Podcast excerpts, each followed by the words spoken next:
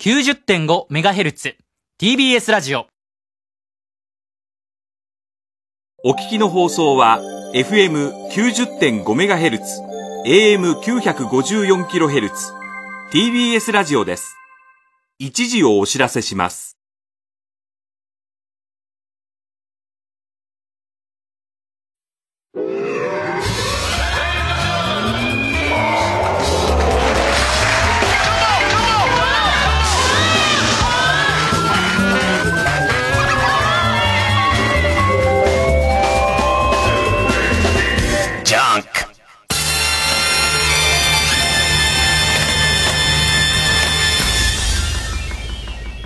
今週気づいたこと。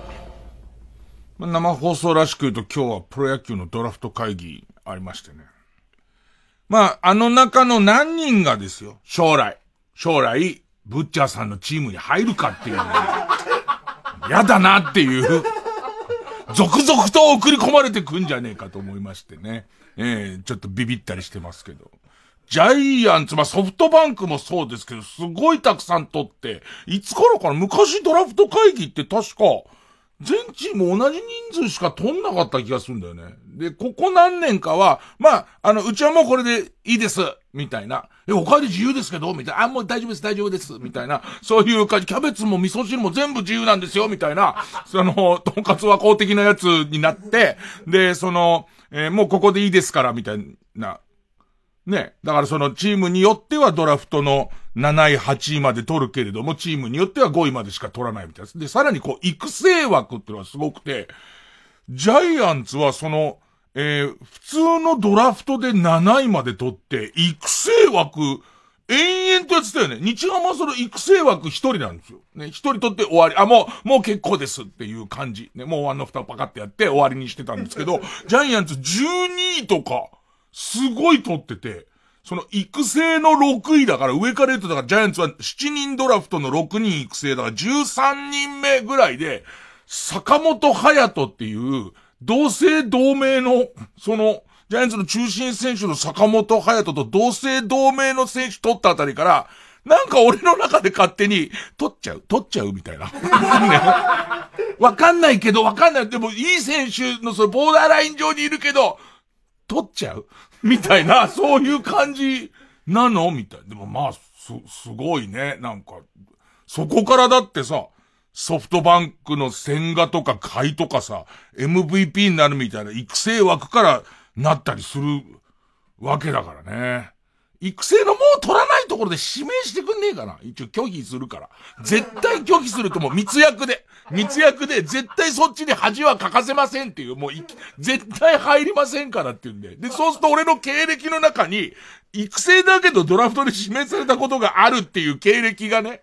あのつくわけじゃないですか。ね、そんな時事ネタを入れつつ。いきますか。えー月曜ジャンク、伊集院光る深夜のバカ力。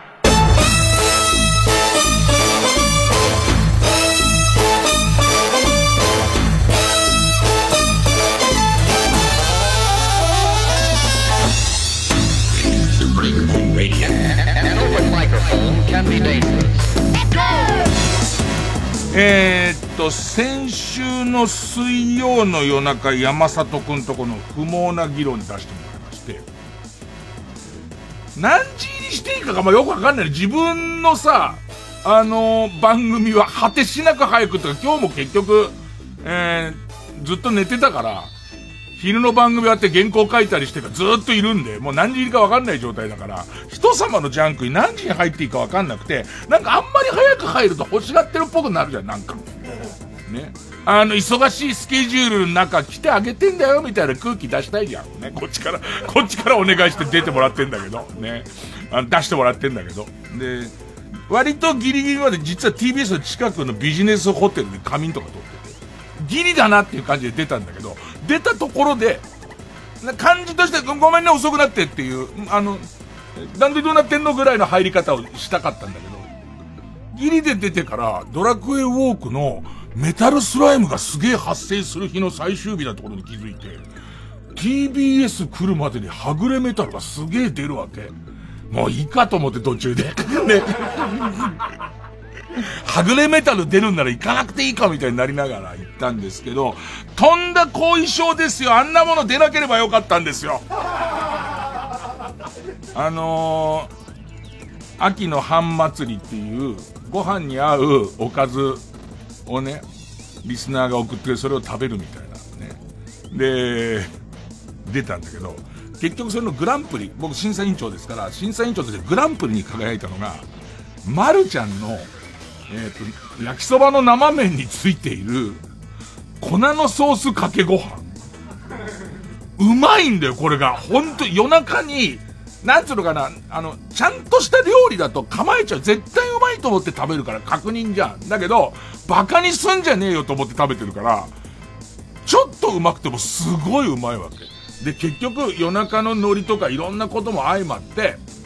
あの、その、えー、粉ソースかけご飯をトップにしたんだ。で、そのトップにしたやつが、今日も朝、自分の TBS の朝の生放送のラジオショッピングかなんかで、今日のラジオショッピングのものが、なんか国産イワシ、国産イワシの煮魚の真空パックしたやつつって試食が出るわけ。でいて、その、もうなんつってもイワシ、国産のイワシだからね、鮮度が全然違うから。ね。で、国産のイワシに、えっと、お味噌も特製のお味噌を使ってて、その赤味噌と、豆、豆味噌みたいのをブレンドすることで、豆味噌の甘みがすごい出てる。これが。ね。でもさ、ソースの粉かけご飯でいいやつの言うことじゃないじゃん。ねえ、もうそれがさ、試食出てんだけど違いますね、やっぱりこう。豆味噌の風味が、豆味噌を入れることでもう甘みが違いますよね、とか、やっぱり青魚は特に国産じゃないとダメだ、ダメですねって、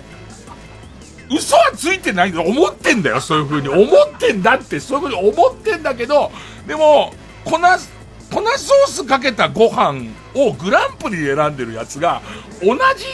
曲で言うことじゃないよね、なんかね。同じ曲で。だから言っててちょっと照れてる。今日もなんか言いながら頭の片隅のとこにも、でもこれよりもお前粉ソースかけご飯のがうまいんだよね、みたいな。その自問自答が、だから、あ出んじゃなかったね。出んじゃなかったね。で明日は明日で俺 FM 出ちゃうから、あのー、Q 様でご一緒してる、乃木坂の山崎さんが、レナさんが、レナさん脅したんで、Q 様のクイズとクイズの間に、おい、ラジオ出せよっていうら、ちょっと、ラジオ出させるか、かかとかますか、どっちかしてね、かかと、じゃあかかと噛んでいい、ラジオはいいから、かかと噛んでいい、ダメなの、じゃあラジオ出したじゃあ。じゃあ出せよっていう形で、えっと、出してもらうことになって、それが気づいたらさ、火曜日の、えー、出演が火曜日にしてもらったもんだから、今日これやって終わって、スタジオで仮眠して、でいて、朝のラジオやって、そのまま飛び込みで行くわけ。F と TFM 行くわけ。もうそんなのさ、絶対ちょっとパンツにうんこついてんじゃん、そんな。ずっといいんだもん、俺。ずっといいんだもん。ずっと、つたつくよそれはつくよ、そんなの。で、パンツにうんこついてるの、大丈夫 ?FM って入れんのね。ちょっとだよ。あの、思いっきりついてんじゃないよ。ずっと体をよじったりしてるうちにちょっとついてるぐらいのやつって、え、布団の入り口でも多分今おでこのとこピッてやるじゃん。あれでうんこついてんのバレないの？あれ。うんこついてるから入れませんっていうふうにはな、まあ、つく気満々にしてるわけじゃないけども、ね。そんな、ね、えー、そんな一曲目です。え、今日の一曲目はですね、なんとすごいですね。11月4日水曜日発売、ザ・クロマニオンズ19枚目のシングルを深夜のバカ力でオンエア初解禁していいということで、ザ・クロマニオンズ暴動チャイル。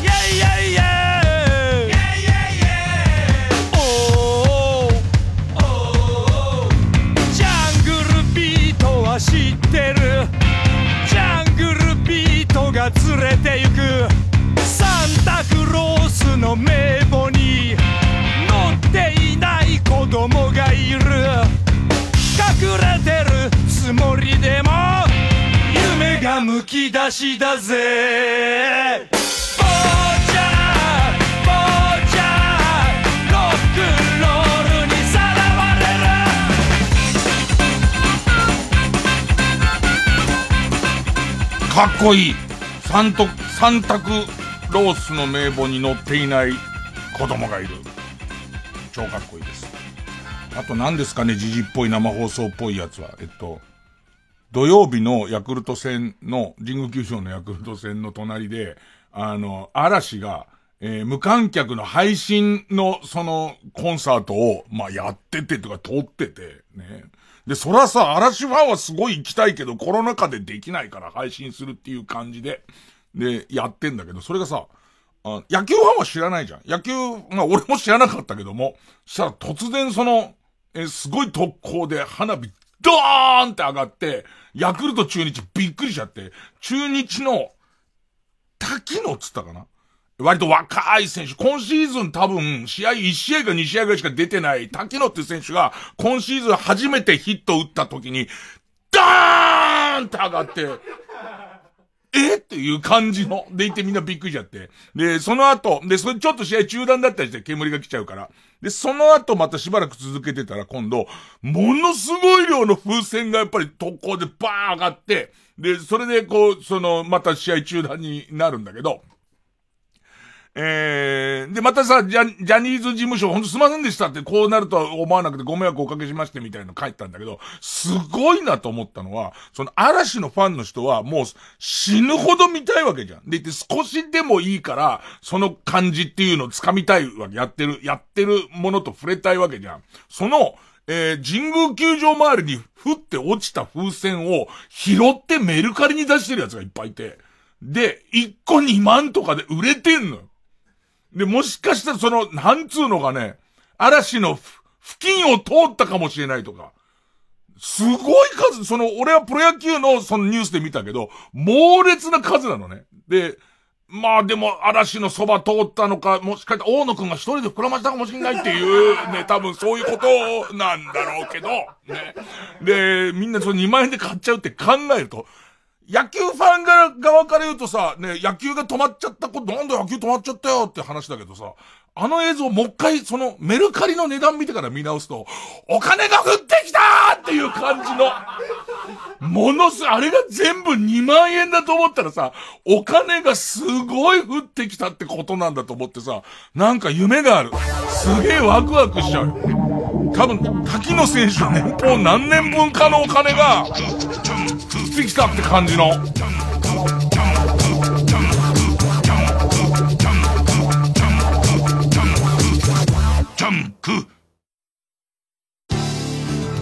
TBS ラジオジャンクこの時間は小学館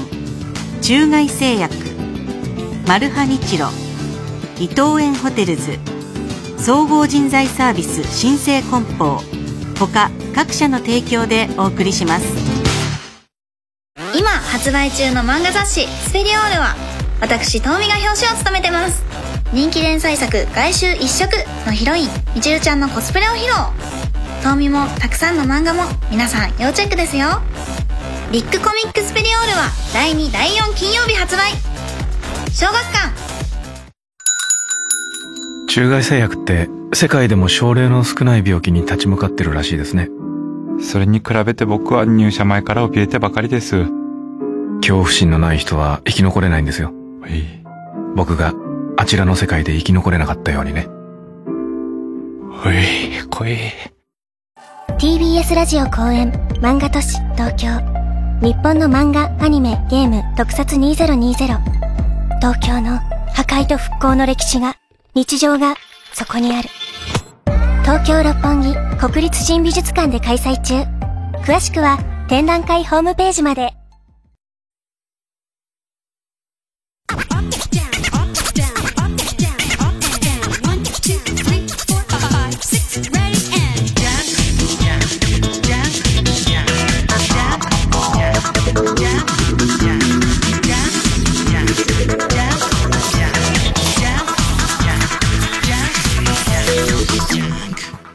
でもそれぞれさ、ひいきな、ひいき、野球がひいきの人と、その嵐がひいきな人いるからさ、なんか、その、ニュースでさ、すごい花火映っちゃったりとか、すごい風船映っちゃう。で、で、これが、11月のその、3日かなんかに無料、配、無料じゃねえや、えっと、みんなで配信するやつを、配信してみんなが見るやつを、えー、先撮ってるらしいのね。で、そうすると、野球で映しちゃってるから、ネタバレじゃんかよっていう。花火上がるの知らないで上がってほしいしっていう、風船とか上がるの知らないで楽しんで、配信楽しんで、わあ、風船すごいってなりたいのに、何野球勝手に映してんだよ、みたいな。その、要するに、ただ野球の協力のファンの方は野球邪魔すんだよってなるけど、その、嵐の協力のファンの方はそんな感じになるんだと思って、興味深いなと思った。ただもうこれやっぱお互いがお互いのことを思った方がいいから、だから逆に言うと、配信で、えっ、と、その、えー、花火がドーンってなるのを見た人は、心のどこかに、滝野っていう人がヒットを打った後なんだっていう今。あのドーンの前に滝野っていう選手がヒットを打ったんだっていうね、その、えー、気持ちがあるとね、お互い共存できんじゃねえかなと思うんですけども。ね、えー、えー、俺は、あの、俺自身問題は、ちょっと、あの、例のバカみたいな旅が、よりおかしくなってるっていうことを、えー、に気づきまして、まあ、コロナ禍で全然旅行行けなかったのが、まあ、GoTo トラベルも始まったしみたいな言い訳も含めて、えー、そのドラクエウォークの旅。で、ドラクエウォークとテクテクライフを同時にやる旅。ね。えー、何でおかしくなってんのかなまず一つはおかしくなってる理由は、えっと、コロナ禍の間、僕は割とマネージャーにわがまま言って、たまにその旅に行きたいから、えー、月に何回か連休のオフを欲しいって言うんですよ。言うのを、コロナ禍の時に、その約束通りそれをもらったところでどこにも行けないから、あの、意味がないから、せっかくこんなさなかに仕事をもらえるんなら、割ともオフとかなくていいよ。バンバン入れちゃっていいよっていう、その、何にもしないで家にいる方が、えー、精神的にきついから、世の中仕事したくてもできない人がいる中、俺はもうバンバン入れていいって言ってたことで、割と連休がないんですよ。連休がないから、一日オフあったらそこにギチギチに詰め込むとか、そういうせいなのか、今回これ未然に防げたんですけど、実は先週末、えー、それこそ山里くんとこ出て、で、えっと、そのままちょっと仮眠して、自分のラジオ木曜日やって、この後のスケジュールに、最初仮で旅行を入れてたんですよ。ただ、連休がないんですよ。えっと、木曜日の昼間、えー、っと、まず、ラジオやって、で、ラジオ終わりで、茨城、茨城のそのドラクエのチェックポイントいくつか回ろうと。で、まあ、電車を調べてみたら、あ、一旦福島に行って、で、茨城少し戻るみたいな形。ところが、金曜日は、僕、スケジュールが入ってるんですよ。で、しかも、昼から草野球やって、で、夕方からバラエティの鳥がテレビ朝日であるんですよ。で、えっと、この旅行の計画を組んでた時点の天気予報アプリが、えー、っと、金曜日の草野球の時間帯は、で、しかも今ピンポイントできますから、金曜日の草野球の時間は、その草野球の球場周辺が100%雨で、100%ってこと言い切っちゃってるんですよ。ってことは、野球は中止じゃないですか。野球は中止だから、まあその、テレ朝のバラエティの収録までは、えー、茨城に入れるっていう、まあ、計算なんだけど、万が一のことがあるから、えー、福島行きます。でいて、こう、チェックポイントいくつかやって、袋田の滝あたりで、えっ、と、えー、実際の天気を、袋田の滝あたりで止まって天気を確認して、えー、曇りだったらば、野球に帰ってくるっていう。で、曇りじゃなかったらそのまま茨城をこう転戦していくっていう。でいて、えー、さらに、夜のバラエティ終わりで、今度は、え、土曜日が僕オフなんです。で、土曜日のオフを満喫するために、夜のバラエティが10時半までだって夜。で、11時20分の夜行バスで京都に行けるってことが分かり。で、えっと、京都に行きゃ、すぐ行きゃ、そのまま行きゃいいんだから。ね、ね。えー、で、京都に行って、で、一日、その、京都の前ちょっと言いましたね。テクテクテクテクの、まよくわかんねえところ、ここが怪しいんじゃねえかっていうところを、2個回ると、2箇所怪しいとこがあるんで、ここを回ると、えー、次の日、日曜日が久々演技の仕事で、朝の6時50分自宅迎えっていうやつなんですけど、この京都の2カ所をチェックした上で、夜行バスで帰ってくると、家に6時10分に着くんですよ。で、このスケジュール完璧じゃんってなって。で、いて、その、えっ、ー、と、演技の仕事丸一日やって、で、夜行バスの中とかで稽古はすれば、よ、より、あの、きちんと稽古すればいいですし、ね。えー、と、茨城県歩いてる間とかも稽古はできますから、そんなにセリフもない役ですからって考えてたんですけど、よかったのは、ね、よかったのは、えー、っと、木曜日の朝の時点で、ラジオやってる時点で、急に天気予報が曇りに変わったの。100%って言っちゃダメだよね。なんかそのさ、前の日の時点で100%っていう予報をしちゃってたくせに、やっぱり曇りだっていう、それも、その天気予報では、一滴も降らないみたい空気になってるの。その、全部曇りマークで雨は一箇所もつかないとなっ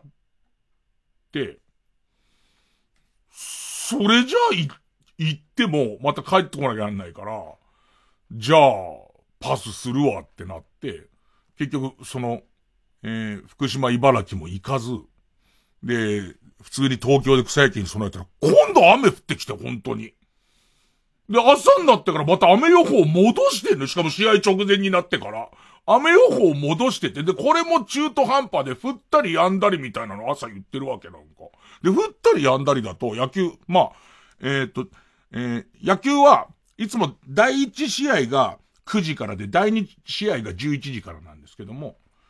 えー、僕は11時からその第2試合に入ってて、で、どうやら第1試合や、やってるっぽいとなって。で、試合開始1時間前には必ず、あの、いつも出てくるブッチャーさんが、あの、みんなにメールを、みんなに、その、えっ、ー、と、えー、LINE グループに今日は中止になりますって出してくんだけど、どうやら第一試合はやりますでやってると。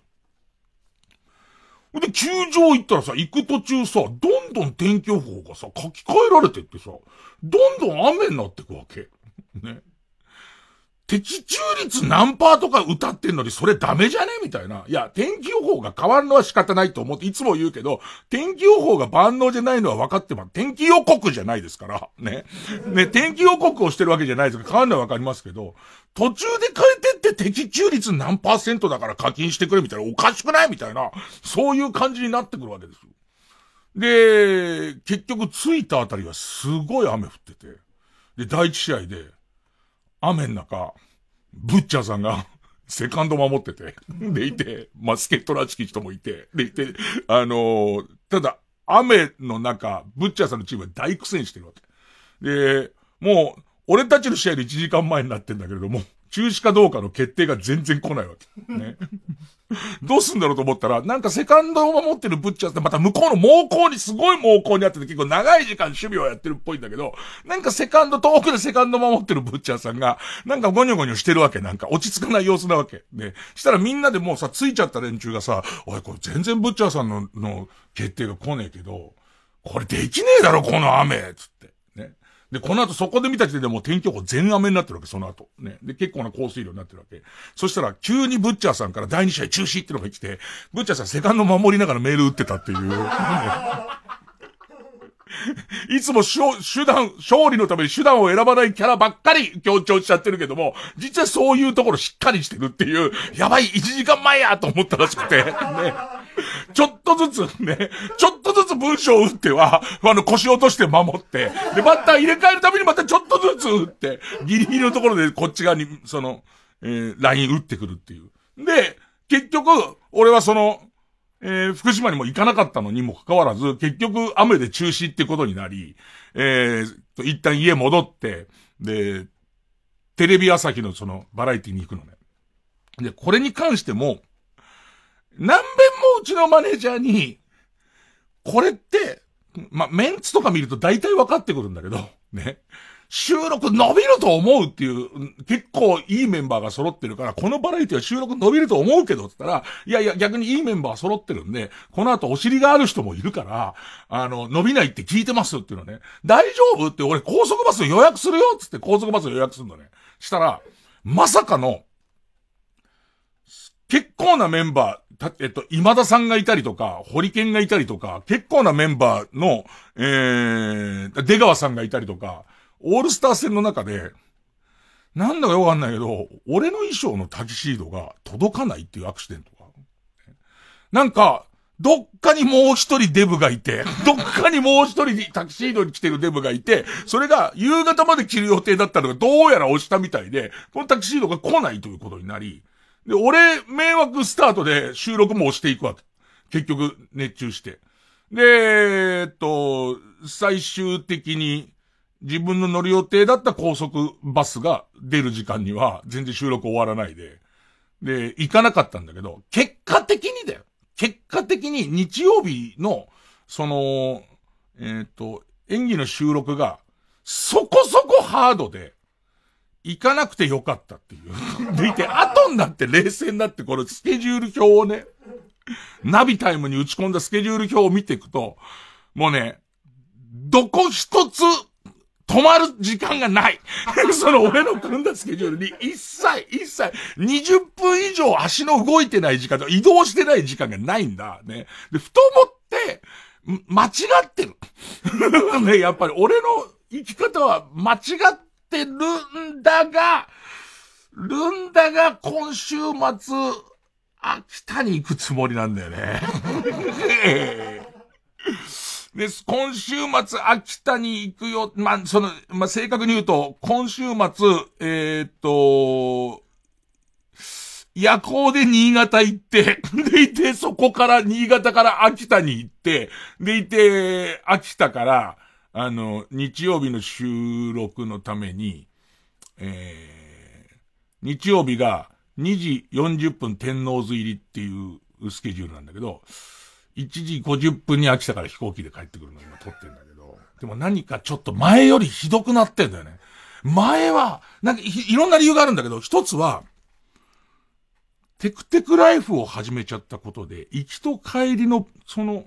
路線を変えたい。で、もう一つは、その連休がなくなったことで、今まで2泊3日とか1泊2日で行ってたやつが、変な感じになってる。その仕事終わりの深夜に移動して、24時間、その、えっ、ー、と、遊んで、まあ、旅行をして、で、最後深夜で帰ってくるっていう、日付上は2泊3日だけども、決して2泊3日じゃないやつになってるのと、あとドラクエウォークのチェックポイントの反応が甘くなってるの。その、えっ、と、コロナ禍で密にしないため甘くなってる。この三拍子が揃ったおかげで、俺は一体何をしてるんだっていう旅が、しばらく続きそうでいて、何かを、何かをいつか気づくと思う。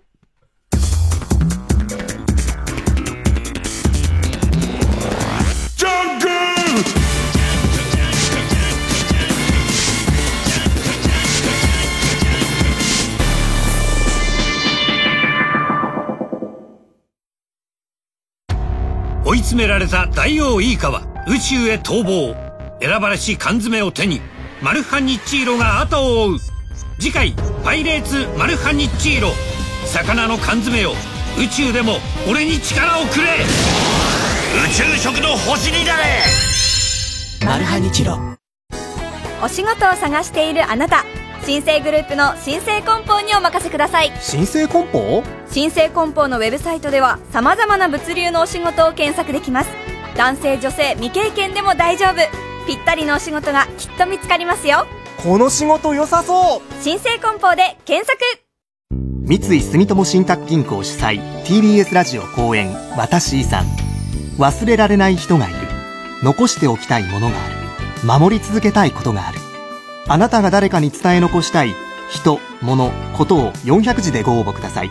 締め切りは11月30日。私遺産で検索。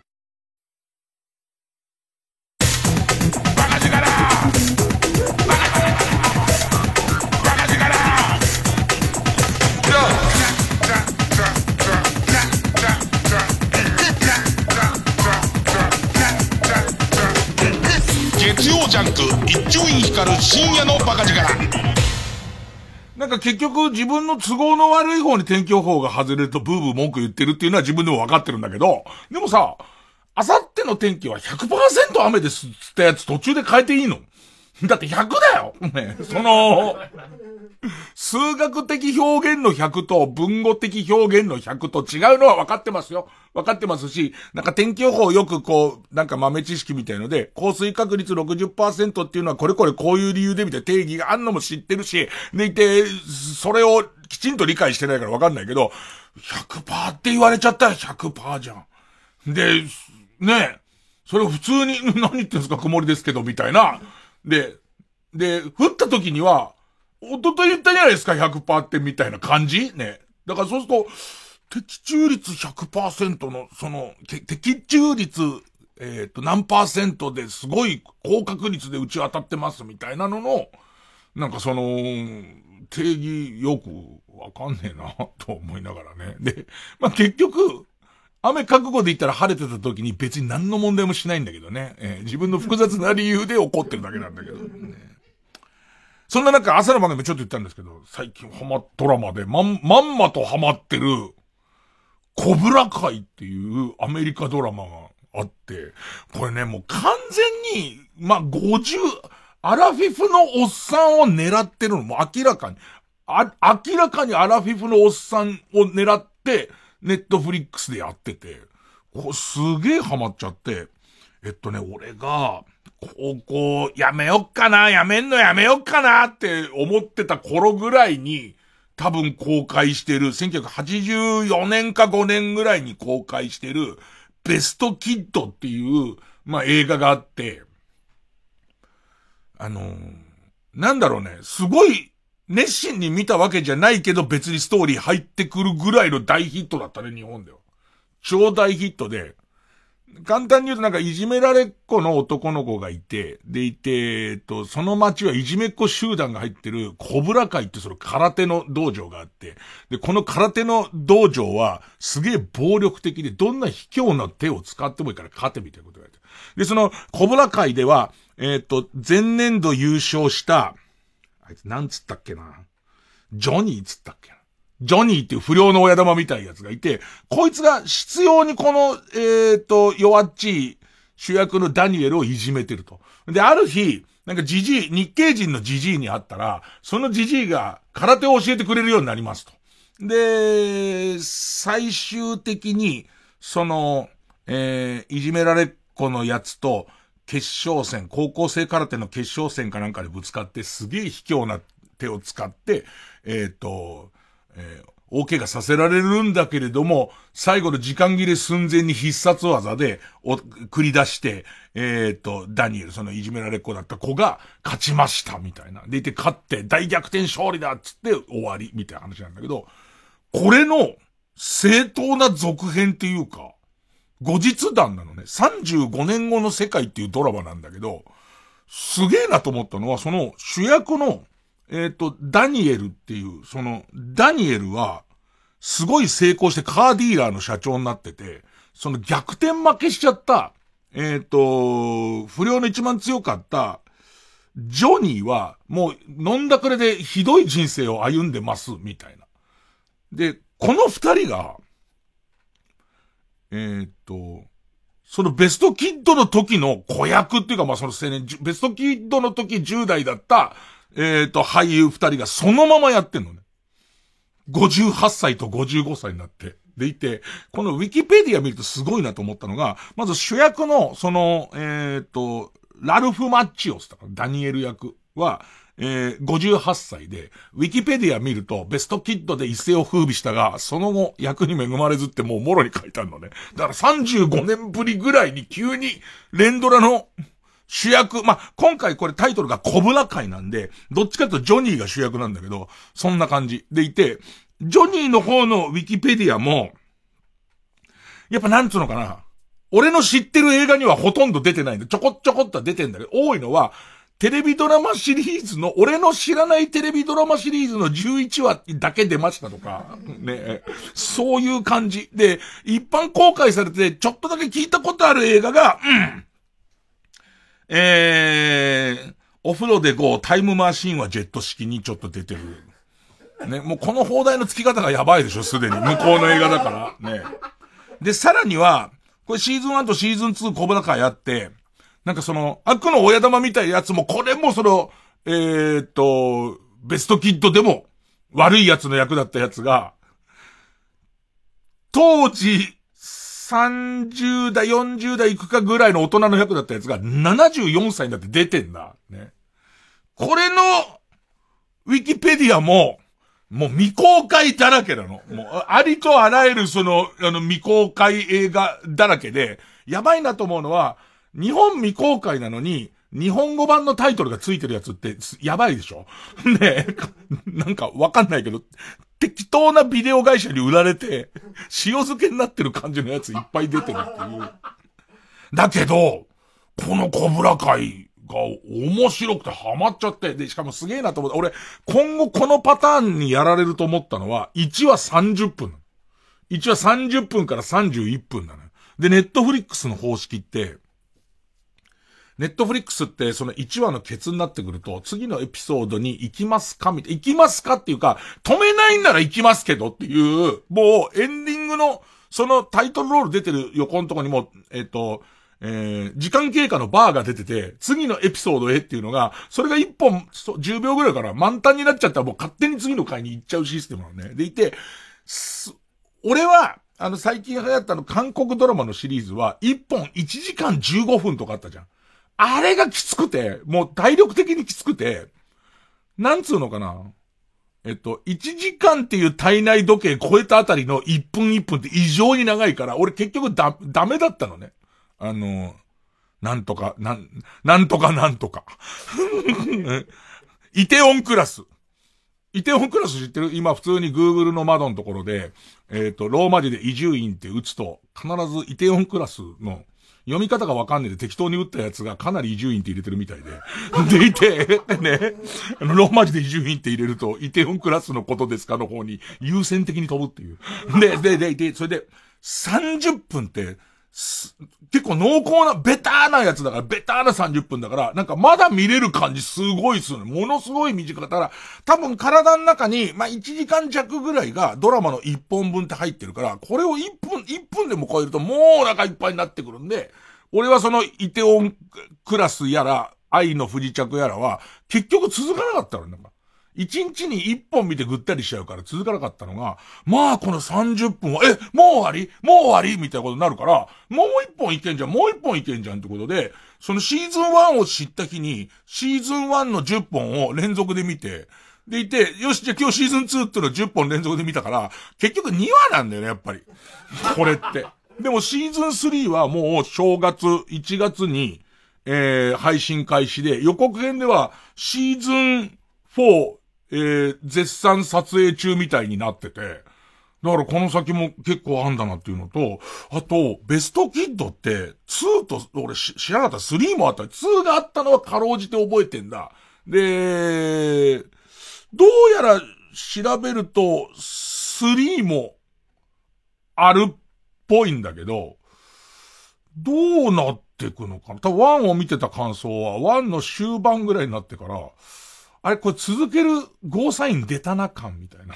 ね、続けるゴーサイン出たな感の伸ばし方してきて、2はもう続ける気満々なんだ。で、1の最初の方って全力で撮ってるから、ベストキッドの、その、ベストキッドの映像をそこそこ使ってくるのね。特にベストキッドのキーマンになってるその日系人の老子の、宮城っていう老子の、えっ、ー、と、森田っていう俳優さんは、とっくの昔に亡くなってるから、あの森田の思い出のシーンは、ベストキッドを使ってる。で、ベストキッド見て、あ、ああいう言葉あった、こういう言葉あったってなってんだけど、それがもう足りなくなってくると思うの。20話もやってるから、いろんなシーン細切れでやってんじゃん。そうすると、2に関連した話されても俺全然わかんないのと、3に至ってはウィキペディアで見る限りは、その、老子、宮城、ね、えー、パットン森田って多分役者だったと思うけど、老子宮、宮城が念願の夢だった盆栽屋を開きたいみたいな話になってるわけ。えっていう、声の中ではね、嘘でしょっていう感じなんだけれども、あのあたりも、これ見とかなきゃいけないのか。今のところは、俺はそれおぼろげな、ガツガツ見た記憶もない、おぼろげなベストキッドの1の記憶だけで、このシーズン1もシーズン2も、ああ、そんな話なんかあったな、とかで、結構見れちゃってんだけど、今後のシリーズを見るためには、2、3で、2もちょっとずれ始めてんだよね。2もなんか、生まれ故郷の沖縄に行って、ライバルと果たし合いになるみたいな、これウィキペディアのストーリーで、全然思い出せ、見た気はするけどっていう、ある日の盆踊り、美しい女性がソロパートに演じてるとって書いてあって、盆踊りのソロパートって、思う、なんかその感じも結構香ばしさは出てるから、全然今のところ2も3も見てないんですけど、ちょっとこの俺の中では、まあ、このコブラ会。タイトルそのままコブラ会ってずっとコブラ会って言ってんだけど。で、少々、当時もそうだったんだけど、アメリカで公開してアメリカ人に向けてやってるから、なんかこう、日本文化をちょっと間違ってるみたいな感じね。中でも、その、老子がお辞儀をするときは絶対相手の目をから一切目線を切るなっていう、そんなルールないじゃん。ねそんなルールこっちら、お辞儀するときって、つむじ見せるぐらいの、私は無防備ですから、みたいな感じのやつじゃん。だけど、完全に目見たままお辞儀するから、なんかちょっと顎突き出したみたいに感じになったりとか、そういうこう、その、盆栽のその使い方すげえ違うけど、みたいのは、やっぱいっぱい出てくんだけど、でもなんかね、あのー、割とさ、高校生の時は高校生ですから、おじいさんになるとおじいさん。ね。老人向きって言われると老人って買わないし、高校生向きって言われると高校生って買わないけど、50代向きってここまで思ってな、明らかにされて、それでもなんか50代で面白いっていうのは、なかなかなくて、今んとこ僕は最近はその、コブラ、コブラ会おすすめですね。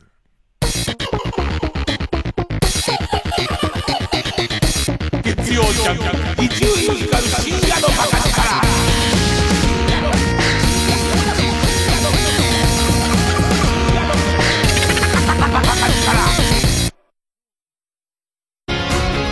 ここでワンズのデビッド・ボーイのようにお聴きください。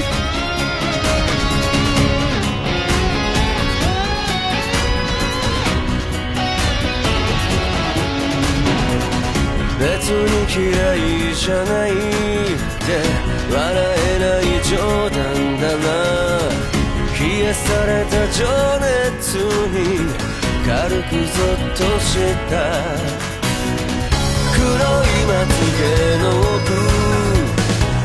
じった首筋。何も聞かないよ。自分にもわからないんだろう。デビーボーイのよ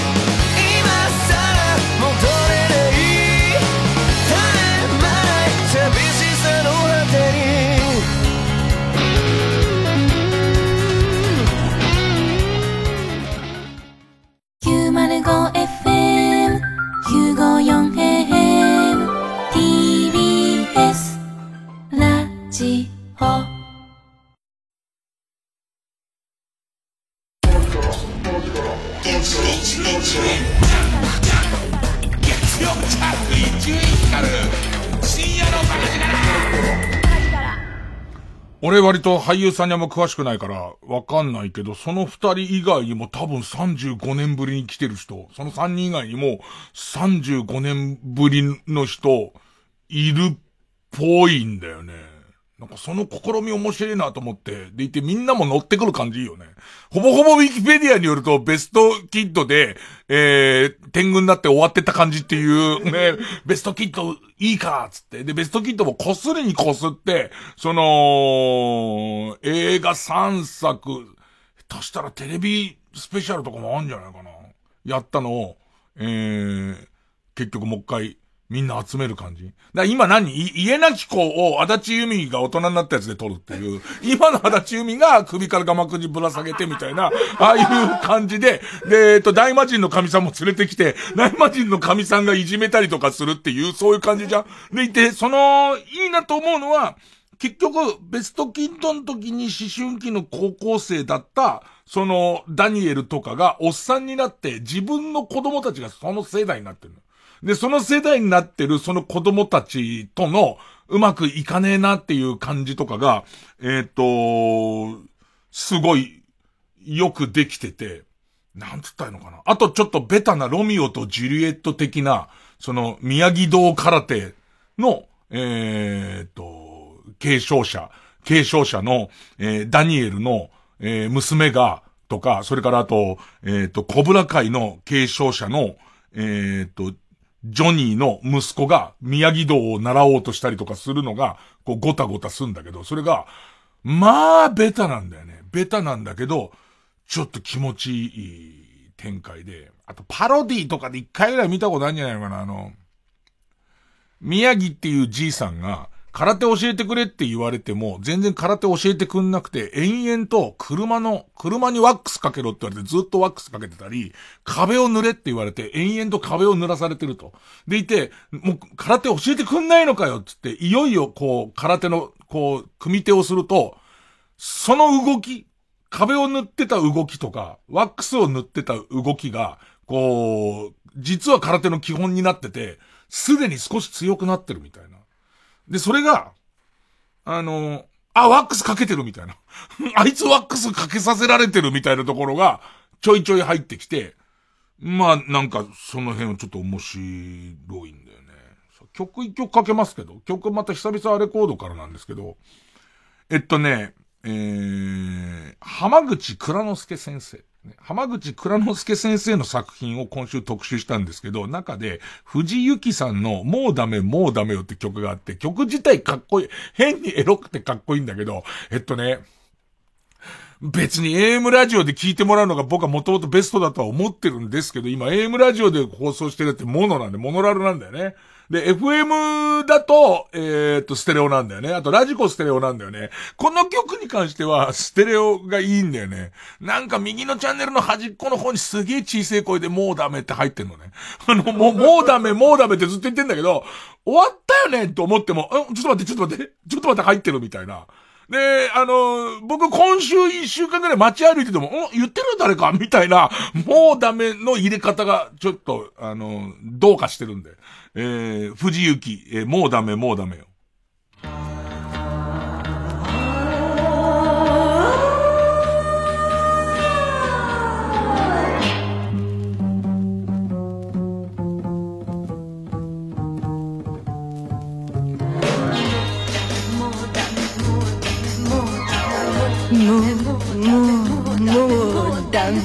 会いたくて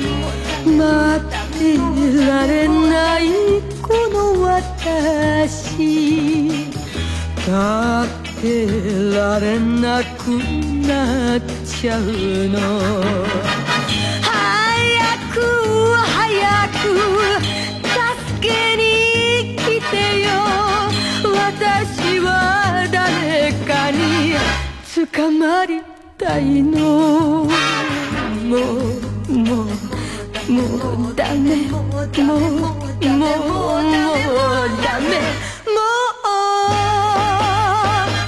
うダメよ。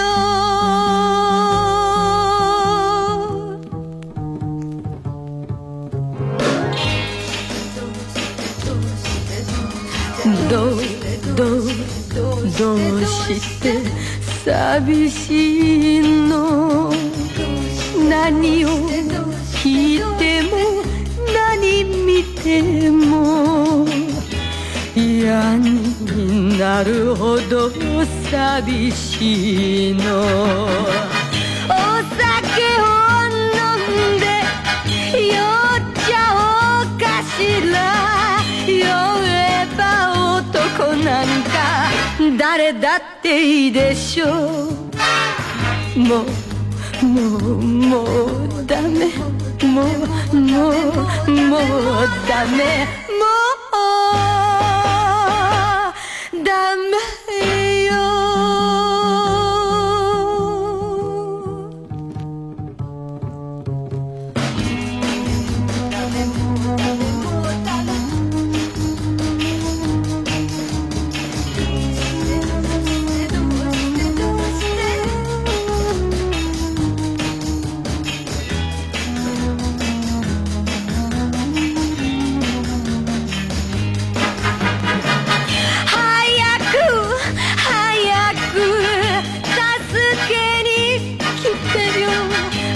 私は誰かに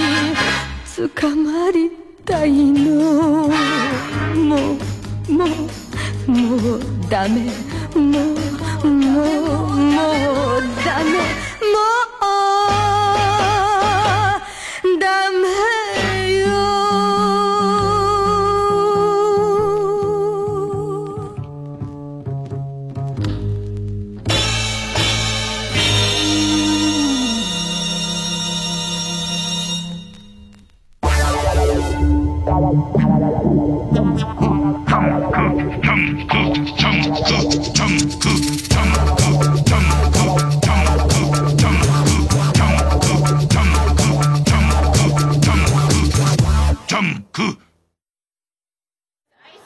今から何したい？うーんカラオケ？からの？バイキング。からの？温泉。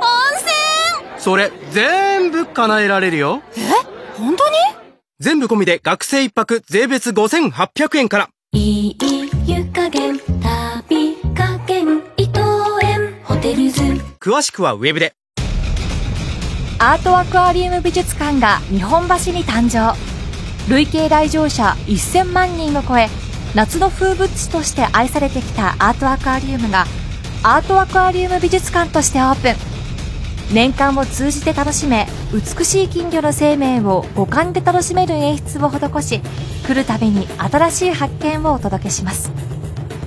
生命の宿る美術館をコンセプトに3万を超える金魚の織りなす美しさ神秘的な世界をぜひご体感ください。詳しくはアートアクアリウム公式サイトをご覧ください TBS ラジオジャンクこの時間は小学館中外製薬マルハニチロ伊藤園ホテルズ総合人材サービス新生梱包他各社の提供でお送りしました。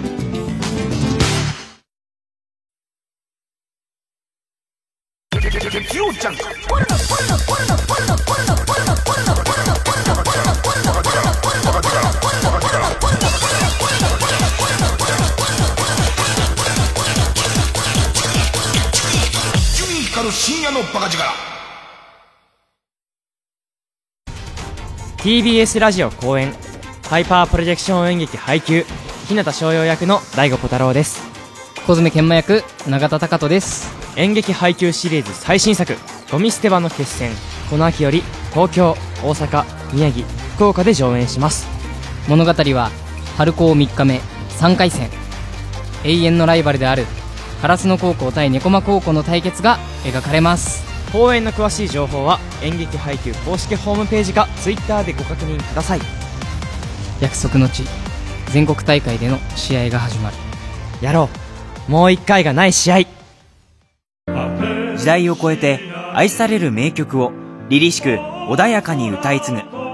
TBS ラジオ公演フォレスタコンサート in 高等は11月3日祝日の火曜日。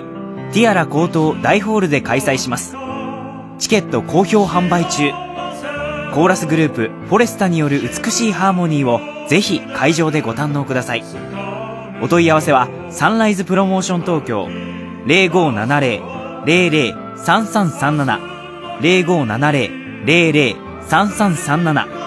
または TBS ラジオのホームページイベント情報をご覧ください。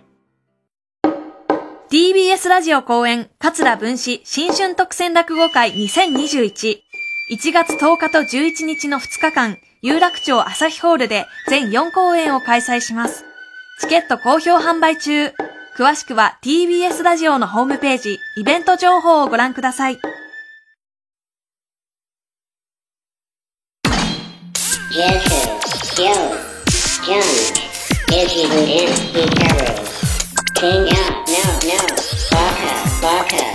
King out, なんかウィキペディアよく見ていくとベストキッド4もあるね。4、公開から10年がかりで4あって、で、もう細かいことわかんないけど、その宮城ね、えー、のりゆきパッと森田、ね。宮城の弟子に女子高生入ってくるね。入ってくるね入ってきましたよ、女子高生。で、ストーリーもそうですし、なんかすごいわかりやすいのは、その、擦りまくって、まだいける、まだいけるつって、えっ、と、シリーズもん作ってくうちに、元々の主役級たちが、俺もういいわってなってく感じっていう、あの別にベストキッド、ベストキッド俳優って言われるの嫌なんだよ、みたいな感じ。ね。まあ、35年後にはもう戻ってくるんですけども、やらしてください、コブラ会ってなるんですけれども、なんかその一人消え一人消えしていく感じとかもいいですよね。あれかなあれ似てるかな俺大好きだったの。メジャーリーグが one、two、three ってなってくことに、まだいけんじゃねえかってなってくんだけども、ちょっとずつ、こあ、俺もいいんでっていう人がいなくなってく感じっていうのは、なんか似てんのかなと思って。で、思ったのが、この30分ものの後引き加減みたいのは僕にとってすごいごい正しくて、だから、ちょっとハマったりするとアニメとかもつい全部見ちゃうのは、何なんだろうな、あのか、ほんとまさに、1時間だと、もう、えっと、次見ようって気になんないんだけど、30分だと次いけるってなって、ああ、30分なら我慢できるってなるから、俺次、アマちゃんかおしん行ってみようかなと思って。あ、15分でしょ？?15 分だよね、朝の。俺朝のドラマを見る習慣が全くないから、一回もアマちゃん見たことないし、一回もおしん見たことないけど、多分面白いんだと思うのよ。で、15分だと、もう一丁もう一丁に多分なると思うんだよね。下手すればだよ。アマちゃんって全何話ぐらいあんのかなあれ。ね。一気見あり得るよ。一気見ずーっと。ね。アマちゃん一気見、おしん一気見、なくはねえなと思って。相当量あるよ。だってさ、あれ半年ぐらいやる？半年 ?156 話？156話って何時間だよ ?4 で割ると ?4 で割ると160割る4で40時間ぶっ続け ?40 時間ぶっ続けでずーっと、おしん見てえなーどっちかね、おしんかアマちゃんかちょっと難しいとこなんだけど、ねあと、ベストキッドを、52のおっさんはもう当たり前にその、えっ、と、パットン森田の話をしてるけれども、リメイク一回あったよね。ジャッキー・チェーンで。ジャッキー・チェーンと、あいつの、あの、ウィル・スミスの息子かなんかで、やるパターン、あったよね。俺下手したら、あのー、大ヒットシーズン5とかなってくると、その辺も出てくるんじゃねえかなと思って、その、ジャッキー・チェーンとかもなんかこう、さらっと出てきたりするんじゃねえかと見てんですけどね。さあ、今日ちょっとね、もう一曲ずっと、実は、あれコードをしょっちゅうかけたくてキープしてんだけど、喋りすぎてかけられなかったりするのね。でいて、あのー、これからほら、どんどん寒くなって空気も乾燥してくるじゃないですか。あのー、そこで火事とかもみんな用心してほしいんで、このね、日の本用心ってずいぶん前に、9月の終わりぐらいに、あのー、鈴木さんっていう、えー、アレコードマニアの人が僕に教えてくれた曲で、と、データがないから歌手名の読み方もわかんないんですけど、チューバか中、仲間かわかんないけど、仲間ミサオさんの日の本用心っていう曲が、本当とにかく日の本に気をつけてくださいよっていうね。みんな気をつけてくださいよっていう火事が出ますからっていう歌なんですけど、なんつうのかな、そもそもの歌の感じの暗さとかが、あれ？あれっていう ああ。絶対注意してくださいよ、なんつって。多分この人第一発見者なんだと思うんです。ねえ、いつももう、あの、日の本を注意してほしい人ですから、ほら言わんこっちゃないっつって、すぐ発見する人だなっていう感じが出てますんで、ええー、まあ、仲間かな、中、中馬か？中馬か、えー、ミサオさんで、日の本用心。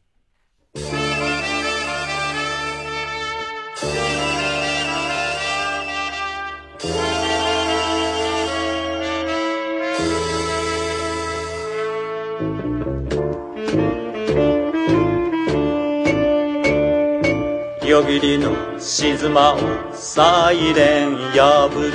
火事だの叫びややじ馬走る飛び出し見渡す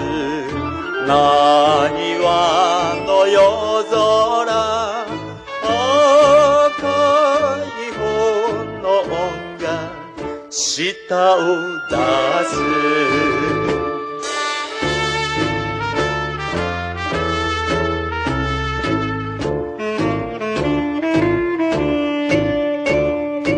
神棚、仏壇、灯明注意、タバコ、吸い殻、漏電ショート、油にガソリン、テレビの故障、子供の日遊び、焚き火やら、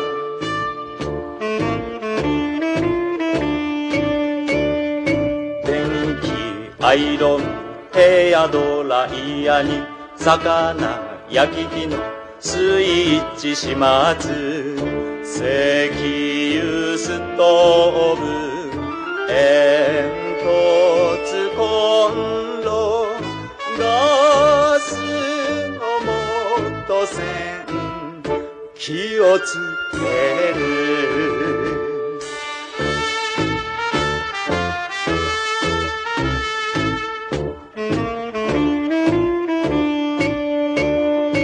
夜空の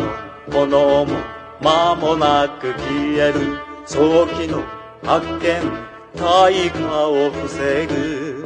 胸を撫でつつ見渡す我が家。日の元用心目にしみる。まあ僕の考えすぎなんですよ。考えすぎで、ここまで詳しいと、みんなに聞いてほしいじゃないですか。あの、火事とは一体どういうものなのか。だけど平時になかなか聞いてくれませんよね、皆さんね。ええまあ、火事があった時なんかだと、あの人に聞いてみようっていう気にはなるんでしょう。そういう感じの歌です、僕の中だと。ね、いっぱいね。もし、万が一火事が起こっと、ね、いや、火事ってこういうケースだけじゃないんですよ。いっぱいあるんですっていうね。見ましたあの火事って。あれ僕の分析だとこういう感じですよって。表にあったゴミが燃えたんだと思うんですけども、それ以外にも火事っていっぱいあるんですよ。ちょっと聞かせてくださいよって一躍人気者じゃないですか。そういう歌に僕は ね、そういう歌に聞こえております。えー、日の本用心でした。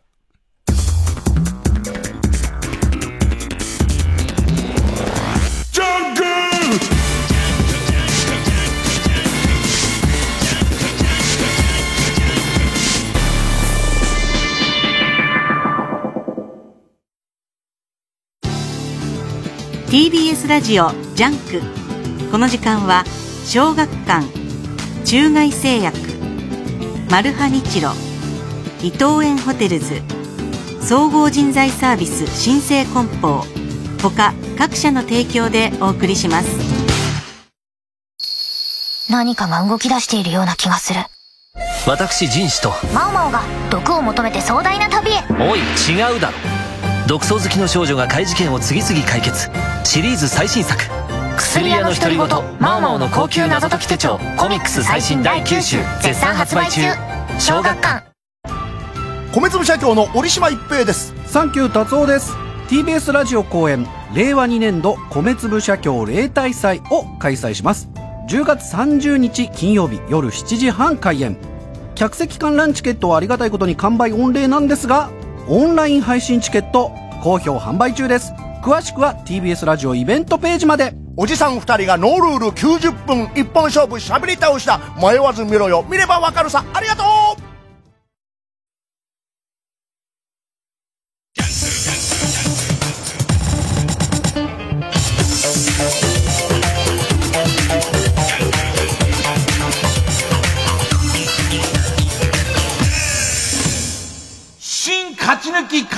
戦会あいつの頭はゆえをそうか、おしんの頃あの朝の連続ドラマって丸1年だから、倍ぐらい300話ぐらいあるらしいよ、おしん。すげえな。え、300話って70時間 ?70、70時間ぶっ続けだ。しかも最初のうち15分終わっても、15分終わってもいじめられてんでしょ、おしん。そう言われてみるとおしんかなおしん耐久レースよね。おしん耐久レース。ずっと。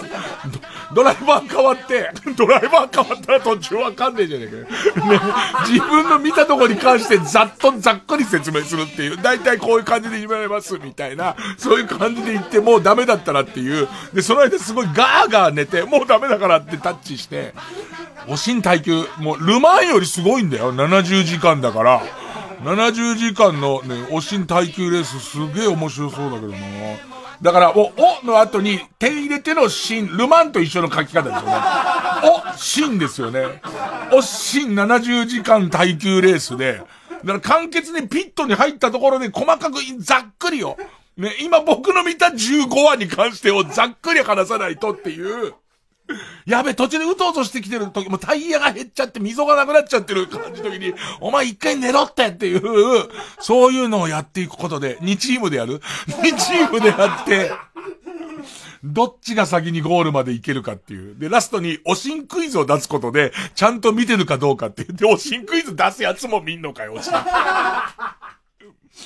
相当大変ですけどね。さあ、えー、やった暁には絶対、おしんかるたをやるでしょうね。えー、みんなをほっぽり出してね。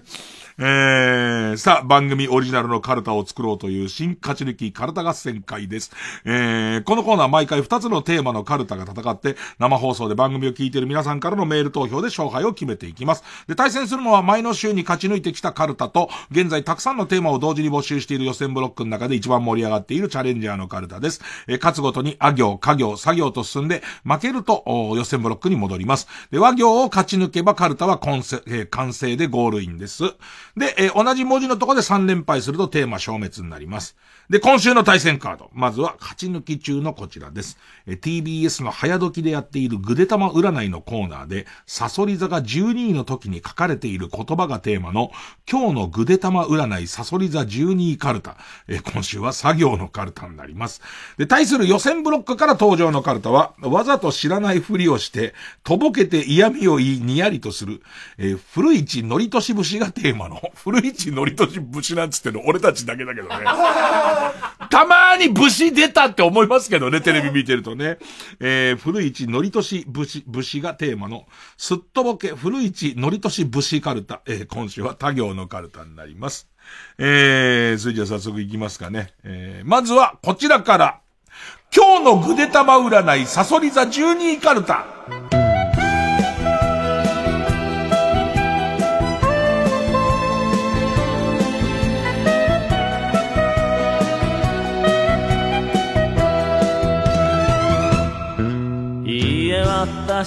えー、皆さん、まあ、まあ、何度か私も振り返っていきますけども、これは、サソリ座の人の今日の運勢ですからね。今日の運勢の文章ですからね。えー、ペンネームキャンディーウォーホール。さ、サラダバーにたかっている子沢山のヤンキー家族グループが 朝ぐで玉占い見たら書いた、俺サソリだ、わいサソリだ、12位かよつってね。サラダバーにたかっている子沢山のヤンキー家族グループが食い散らかすせいで、今日はレタスとスイートコーンとごまドレッシングには一滴もありつけない。ありつけないでしょう。アドバイスは和風ドレッシングも美味しいですよっていう。ヤングコーンをもうその、ヤンキー家族のクソガキ二人がもう、ヤングコーンをどれだけ食べられるかっていう競技にしちゃってるから、ねヤングコーンに死ぬほどごまドレッシングかけてずっと食ってるから、で、補充されると走ってくるからね。軽い体当たりをしてくるからね。恐ろしいですよ。えー、ペンネーム乱世食ナポリタン。さ、佐藤しおりを気取っている深川良二の女がえー、佐藤しおりを気取っている深川良二の女が、佐藤しおりを気取っているオカリナ二の女と一緒に、寿司屋のカウンターで写真をカシャカシャ撮っているところに遭遇してしまうかも。アドバイスは、おめえもおめえで、その髪型は三四郎の間みてえだぞって。まあ別に、気取ってないから、こっちは。何かを気取ってるわけじゃないから。ペンネームポンポン板尾。さ、さかなクンが、ギョギョギョというのを忘れるぐらいに殴られているところに遭遇しそう。アドバイスは、箱フグ帽子を取って、スーパーさかなクンに覚醒させて。まあ、あの、箱フグ帽子本体説みたいなかなりもう使い古されましたけど、あれがストッパーになってるっていう。もう全く手のつけられない暴れ者の、ね、もうなんでしょう、ホウジロサメくんの、本来はホウジロ、もう海のギャングホウジロザメくんもしくはシャチくんだったのを漠然とさかなクンにするためには、あの帽子で支配しておかないときちんと、なんつうのか、リミッターだからあれを。取った途端に、もうさかなクンのもう黒目はないですから。ね。えー、もうだからその、えー、それまで帽子ありのさかなクンを殴ってたやつは、いわゆるコマセみたいになっちゃいますから。殴ってだよ。殴ってコマセみたいな状況にして、もう一回かぶせたところで、それを見て、ギョギョギョーって言いますけど、ギョギョギョじゃねえよお前の仕業で、え、占い？ねえ。うん、ペンネームわんぱく大仏。さ、さかなクンみたいな男性がタイプ、さかなクンと結婚したいと言っていた女が、実際にはエグザイルみたいな男と結婚するのを見て、人間不信になるかも。アドバイスは人生いろいろ。必ず、その、その時その時の流行りで、アイドルタレントとかが好きな男性のタイプみたいなところに、まあ古くは塚っちゃんとかあの辺入れてくる。今はアインシュタインの稲田くん入れてくるみたいな、あるじゃないですか。さかなクンっていいとこ目つけたね。さかなクンの知的な感じとか優しい感じとか、いいとこ目つけたね。でも本命はエグザイルみたいな男ですからね、基本的にはね。だから、まあネタ合わせると、帽子を取った時の体型も変わりますから。体型も変わりますからね。うん。ペンネームキャンディーウォーホール。さ、サスペンダーで、金玉袋をダイレクトに釣り上げているおじいさんに。後ろどうなってんの？後ろどうなってんのかわかんないけど、ね。多分俺の勘では、Y 字になってるサスペンダーの、Y の後ろのところは、そうだな。で、一周して、竿の根元にがっちりいってて、それでいて前から来た Y の部分を両袋の端のところでね、ギューって引っ張り上げるところ、ことで、なんかこう、もう何も下着状に見えないことになってんのかな。サスペンダー、い、痛えなサスペンダーに金玉袋をダイレクトに釣り上げているおじいさんに、服装の乱れは心の乱れと言って、隣町まで追いかけ回される日。どんな日だよ。えー、アドバイスは、ワンカップを差し上げればそれ以上は追いかけてこないかも。すげえな袋、病院、あ、でも袋、今言ったやり方だと、多分、無理か。だから Y の一番最後のところを、なんていうの、輪っか、ゴムの輪っかみたいものにして、全部の、全本体の根元にかけて、でいて両袋をビーンって上げて、でいて、えっ、ー、と、まだ立っていない状態のおちんちんを全部、包み込んだ場合、これは、と、正規は隠れてるってことに隠れてないじゃん。玉の裏側を全見せになってるから、正、正規は隠れてないから、これは、これはちょっと今判定出ました。服ではないです。えー、ペンネームウォッス10番さ。札幌ポテトバーベキュー味で作られた鎖片びらを着たおじさんが 無数のカラスに片びらをついばまれているのを目撃す、目撃するかも。アドバイスは、おじさんが楽しそうなので放っておきましょう。サクサクサクサク、サクサク。ペンネームマイペース。さ、産卵期の鮭が勢いよく遡上してくるので、川に落としたスマホがどんどん川上に運ばれていく。運ばれていくでしょう。ね。アドバイスは、熊が狩りの時にこっち側に弾いてくれることを祈ろう。バーンってやった時にね。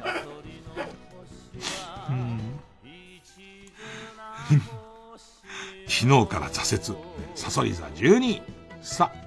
サットが突入するタイミングを一日警察署長のアイドルに委ねることになるかも。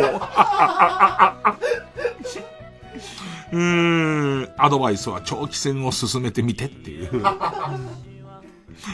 一日警察署長とかの権限がどこまであるかですけどもね。まさかのそんな日にですよね。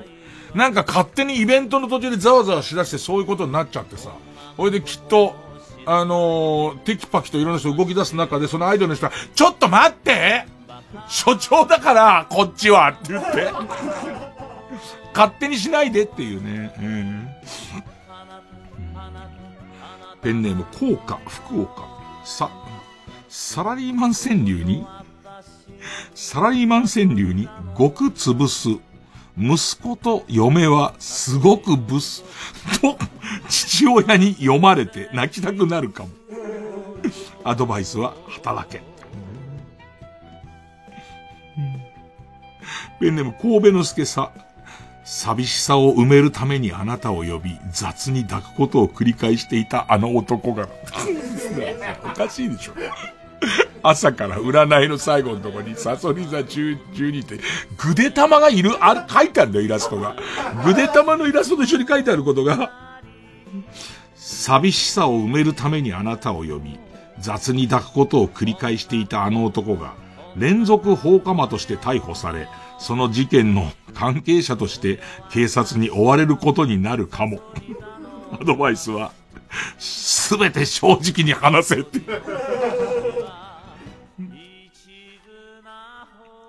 ペンネーム桃口山へさ。サトウキビ畑で森山良子の悪口を言っていたら、意志を持ったサトウキビが足に絡みついてきて動けなくなるかも。ああれはもう森山良子が、なんていうのかな、統率してる何かなのかなそうなのかな、ザワワは。ね。だからもう森山良子が歌うザワワに合わせても揺れるしね。森山良子に対する忠誠心からこういう捕食みたいなこともするしね。えー、糖分になれ、お前は。えー、アドバイスはサトウキビ畑では森山良子の悪口を決して言うな。ペンネーム終電万事。さ、サボテンを育てていたが枯らしてしまったというエピソードだけで、さんま御殿に挑んできたフリーアナウンサーに。フォローもしていないのにインスタでブロックされていることに気づく日、アドバイスは気にしなくてよくないって書いてある。すげえなサボテンを育てていたから枯らしてしまっただけで、あとはさんまさんがどうにかしてくれるだろうと思ったんだろうね。で、なんかもう、なんやそれって言われて次行こうとするんで、も、下あたりで、ワンギア入れて、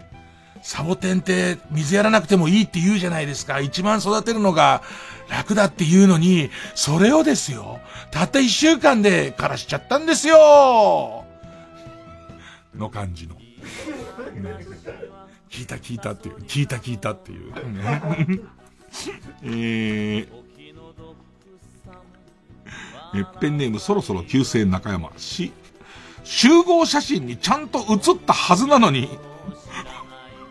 フォトショで綺麗に消されて、ページ右上に欠席者として顔を載せられるかも。すごいいじめだな。すごいな、それな。綺麗にで詰めて、ここいたじゃんっていうところからいなくなった上に、綺麗に詰めてだよ。すごいな。えー、アドバイスはせめてもの抵抗として、ジュディオングみてえなでけえ服を着ていけって書いてある。今そうしてる、今卒業アルバムとか多分グリーンバックでこんな感じで撮ってるみたいな多分朝のメールで来てたんじゃないかな。なんかその、要するに後でグッて寄せた、と、例えば、柴田さんの、が、なんか今週やる演劇の公演のチラシを見せてもらったら、集合写真が出てんだけど、これ集合してないのよって言ってて、全員バラバラにディスタンス取ってつけてギュッてしてるらしいのね。多分卒業アルバム制作とかもそろそろじゃんか。きっと、こんな風になんじゃないの？だから、いいかどうかわかんないけど、行ってないやつも近くにいたりとかするんだよ。で、なんかさ、あの、卒業文集とかってさ、学校、俺、学校来ねえと、行かねえとさ、古いの載せられるじゃん。なんかその、クラスメートも、彼もいい大人になってから名前は最近よしてますけど、まあ、かなり暴れ者だった子が、もう学校は来ねえし、超不良化しちゃって、その作文なんか書かないわけ。だから、かろうじて1年の1学期かなんかに提出した作文が載ってんだけど、それはめちゃめちゃ不良なんだよ。もうめちゃめちゃ。で、やばいレベルの不良なのに、彦一トンチ話を読んでって書いてあって。ね。聞き耳頭巾を燃やしてよかったって書いてあるのね。それがすげえおかしくて何よりも。なんか、ああいう、いなかったら、おそらく昔の唯一残ってる遠足時の、の時の写真とか加工して、グループの中に入れていくみたいな、そういう形になってくんじゃないのか。あの、半、あのえっと、みんなでキャンプに行って、マスの掴み取りとかやった時の写真だけが、そいつが学校に残した唯一の写真だとするじゃん。そうそう、それをフォトショーで加工して、なんかその、クラスメイトの中にその写真が入ってると。なんでお前魚持ってんのっていう感じの？みんなが花束持ってるのに、お前なんで魚も、マス持ってんのっていう感じなんだけど、もうなんかその、学校に、な、全員仲間みたいな、その感じでまとめられる気すんな。えー、ペンネーム、形状記憶老人氏。白いお皿がもらえるんだよ、とパン祭りの応募シールを頭の皿が割れちゃって泣いている子供カッパに譲ってあげたのに、ちゃんと尻子玉も抜かれる予感。何子供カッパって。ねえ、お皿が割れてしまったっつって泣いてるっていうね。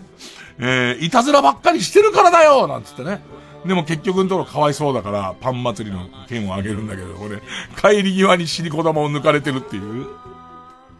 ーん。アドバイスは、ピンポン玉で蓋をしろって書いてあるんだけど。シリコ玉ってなんだかよくわかんないんだよね、あれね、なんかね。シリコ玉とはな、俺前立腺のことなんだと思ってたんだけど、ねえ、前立腺のことではないんでね。魂、シリカラ手を入れて取られる漠然とした魂なのかわかんないけど、なんかね、シリコ玉、ピンポン入れとけば、あ、これシリコ玉だと思って持ってきたら。うん。えー、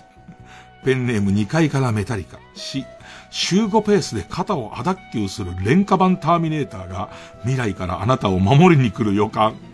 アドバイスは重たいものは持たせるな。あいつ、なんか多分さ、ターミネーターも量産品なわけだからさ、あいつの中にもおそらく不良品のやつとかあると思うの。一回返されたやつとか。ね。で、一応レストアはしたものの不安定なやつがいると思うのよ。でいて、守るランクがあの程度のやつにはあれで良くないっていう、ね。クレーム品のやつ、ね。えー、ペンネーム。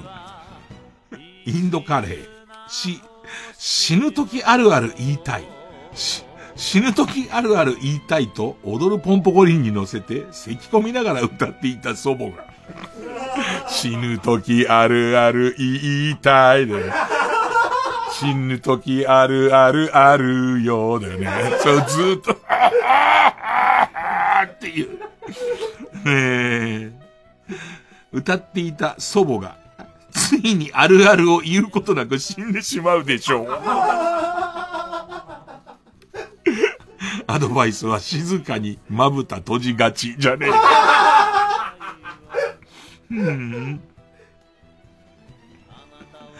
ペンネームウルトラマンキダタロス。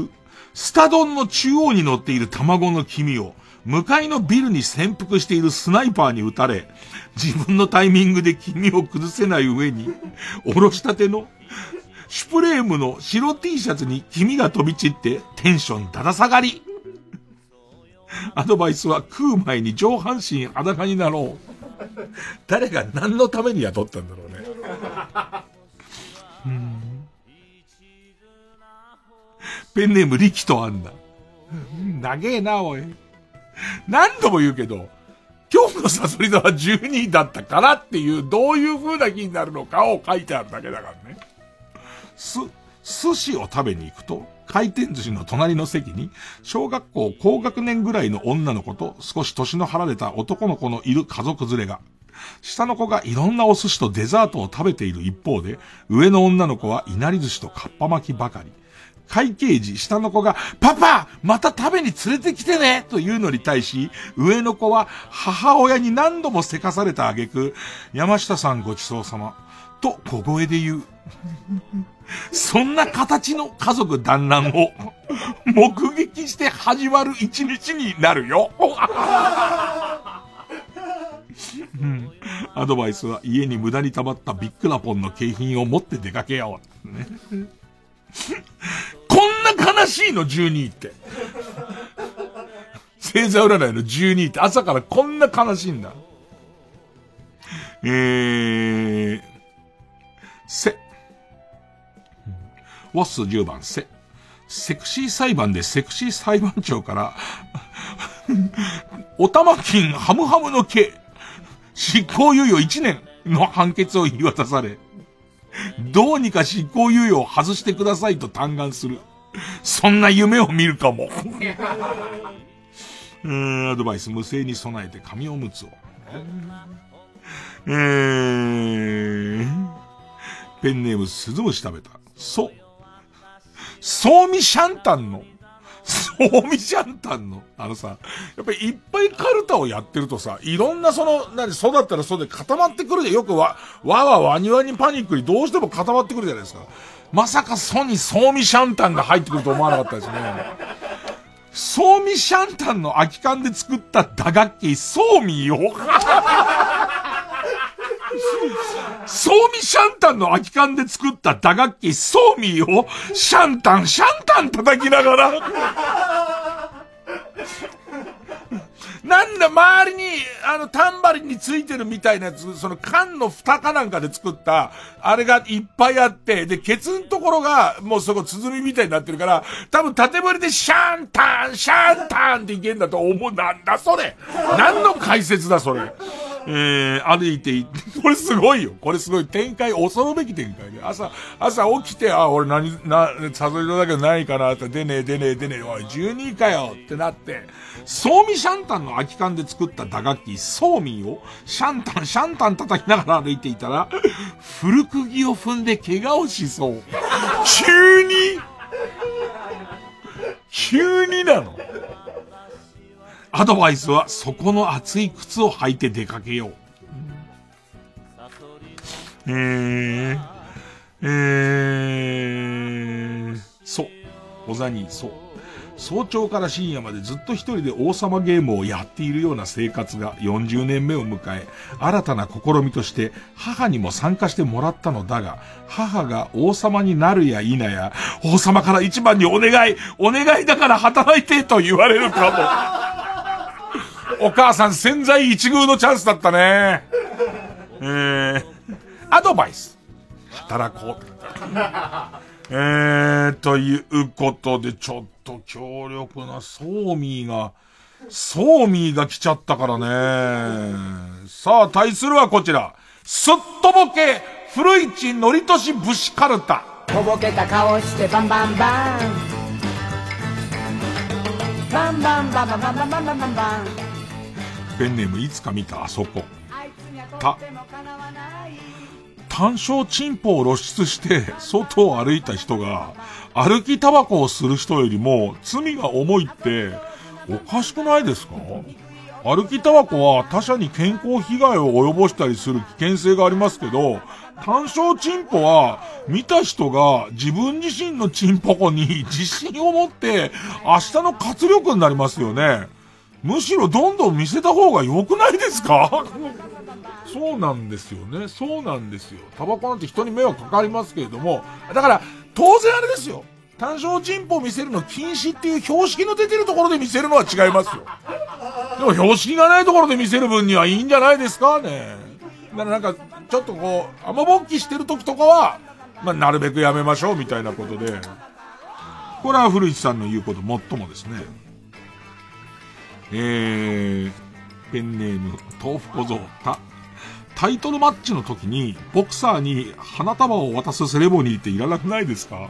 これから殴り合いをするのに、花束を渡されても邪魔ですよね。て、グーだし。必ず渡すよね。なんか和服の女の人が出てきたりとかして渡すよね。なんてグー、これから戦う手グーの状態の人に渡さなくていいよね。ペンネームこうちゃん。た。大学ミスコンがアナウンサーの登竜門って呼ばれるのおかしくないですか？朗読の全国大会がそう呼ばれるべきじゃないですか。何お前ちゃんとしたこと言っちゃってるほんとそうだよね。ああいうのに絶対噛みつくべきだよね。そういうことだよね。ミスコ、容姿、容姿でっていう。容姿でなの？みたいな。えー、ペンネームマスメディア大好きっ子ちゃん。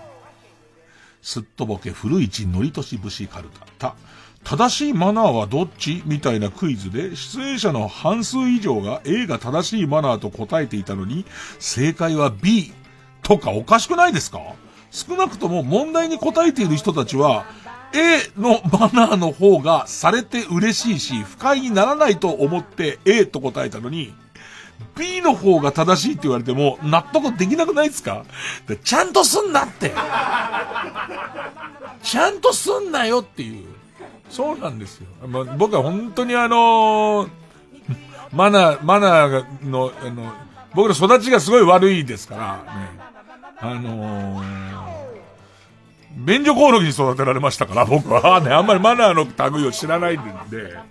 なんかマナー講師っていう人に対してと、とてもこう、イラつきがあるというか、僕のせいで偏見を持ってるからだと思うんですけど、みんなの知らないマナーいいわ。だって別にみんなが知らないマナーを私は知ってるって言われても、それ受けた人が正しいマナーで自分が接されてるって思わねえんだから、いいわ もう、もうね、まして新しいやついいわ。えー、ペンネーム、北広島ポッタ。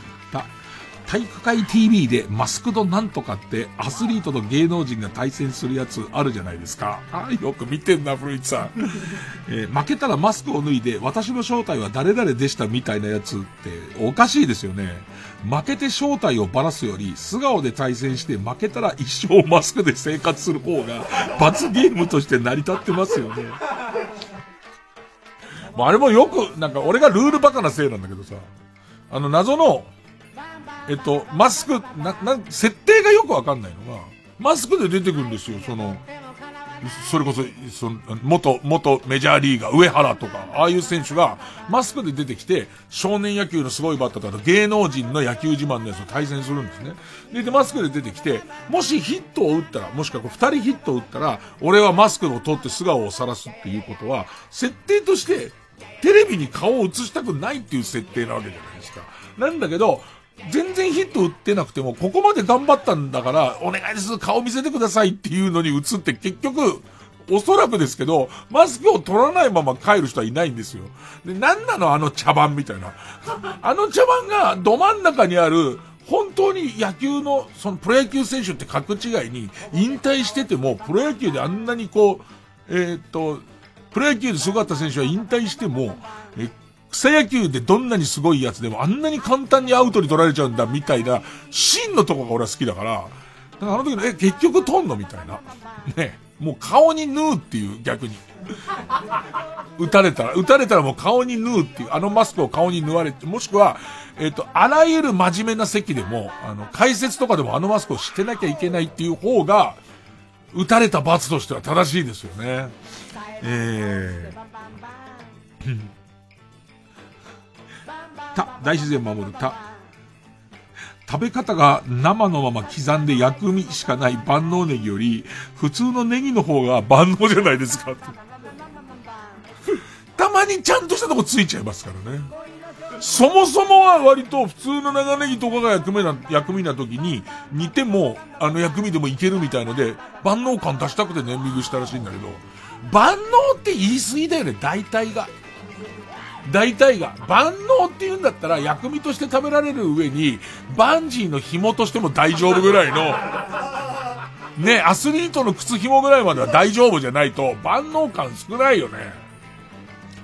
えー、ペンネームウルトラマンキーだったの。た、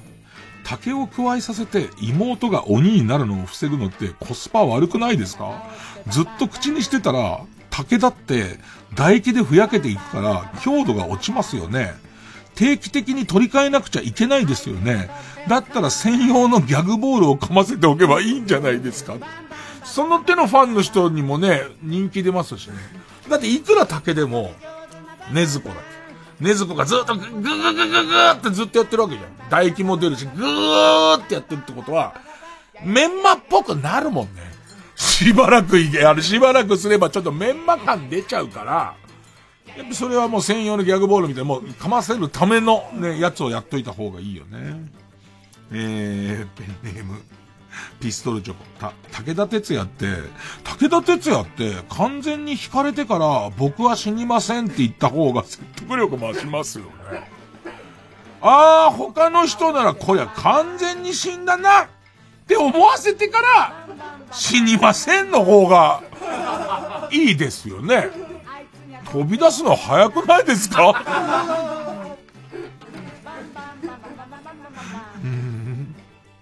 ペンネームピニキチ、茶色って名前おかしくないですか？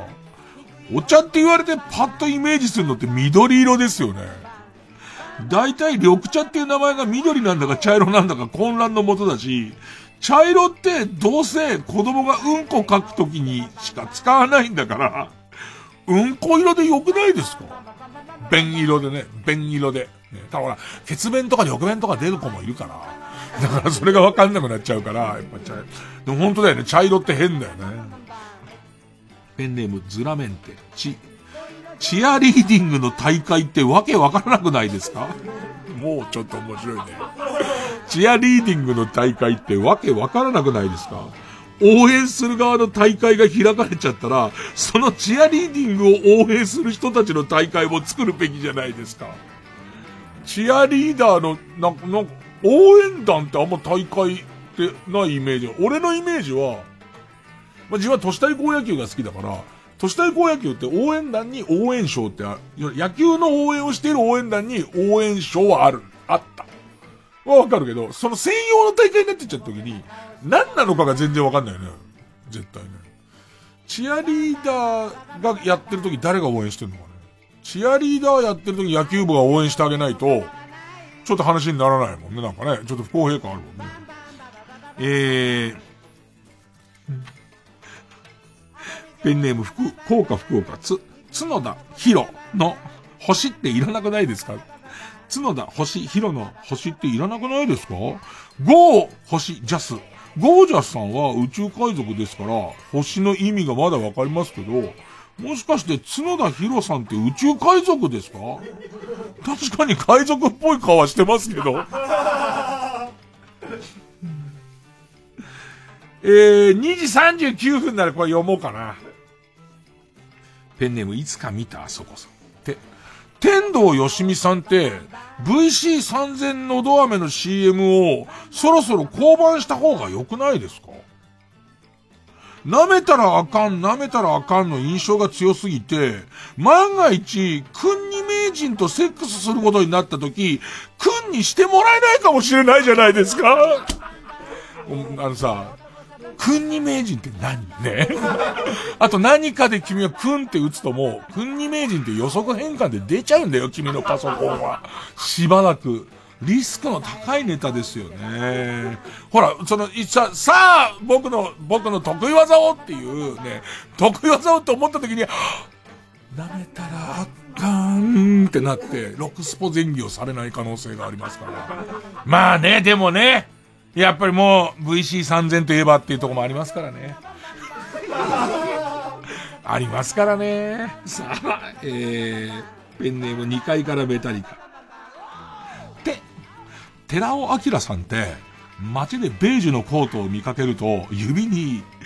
ルビーのリングを探すじゃないですか。何歳向けの番組なんだよ。この番組は何歳向けの番組なんだよ。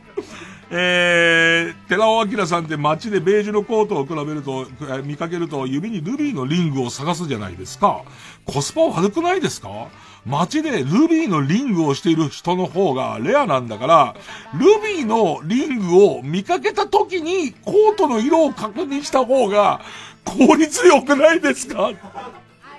ベージュのコートの人はそこそこいるもんね。で、ルービーのリンゴしてない確率のが高い。だって一人だからね、今。この寺尾さんが探してるのは一人だから、どう考えたって、フィルターのかけ方の順番がおかしいっていうことですね。えー、ペンネーム、ソフィーと双子の姉妹。手、手のひらを太陽にっていう曲で生き物を3つあげる中で、ミミズ、アメンボで、オケラっておかしくないですか？お笑い3組上げてくださいって言われて、ダウンタウントンネルズの次に、ブッチャーブラザーズを上げるようなもんじゃないですかって。でも確かに僕らはみんな生きている中で、ミミズアメンボからのオクラって、むしろオクラの方が別格に、オケラ、ごめん、オケラの方が別格に良くないなんか。レア度がすげえ高いよね。えー、逆にミニザーメンボはその辺にいるっていう、ちょいちょい見かけますけどっていう感じで、なんかオケラ、急になんだよオケラっていう、昔いっぱいいたんだってそういう話なんだろうけどね。えー、ペンネームウォッス10番。と、東名高速とか外環道のリニューアル工事の CM に、荒井エニラさんが出演してますけど、荒井さんよりも釈由美子さんの方が、リニューアル工事のイメージが強くて良くないですか？え、どういうこと？ねえ、え、どういうこと？えー、ペンネーム、おざにドルチェガッパーナのせいって歌にするのおかしくないですか？本当にドルチェガッパーナのせいだと思うんなら歌ってないでドルチェガッパーナに民事訴訟を起こした方が良くないですか？うーん、ラスト。ペンネーム太陽がちっぱいと、どうせカツ丼を頼むんなら取り調べを中腕やった方が良くないですか？いや、なんかね、これカルタの古市さんは、すごい、こう、的をいてる時と、どうしたどうしたっていう時の差が、激しいですね。さあ、これ名勝負じゃないですか。えー、リスナー投票で勝ち残るカルタを決めます。勝ったと思う方のカルタが、今日のぐでたま占いサソリ座12カルタなら、メールの件名にひらがなでサソリ、サソリ。すっとぼけ古市のりとし節カルタなら、メールの件名に漢字で古市、古市と書いてください。で、えー、メールの本文の方に住所、氏名、年齢、電話番号を書いて、これからかかる曲の間に送ってください。投票は1人1回です。抽選で3名様にバカ力カードをプレゼントいたしますので、まあ、腕試しと眠気覚ましでちょっと生投票してください。メールアドレスは baka.tbs.co.jp baka baka.tbs.co.jp です。えー、ほんじゃこの曲の間に、えー、投票です。えー、ジャーバーボンズで、とも、受付開始。なあともよ、泣きたい時は、思い切り声を張り上げて、涙にくれる明日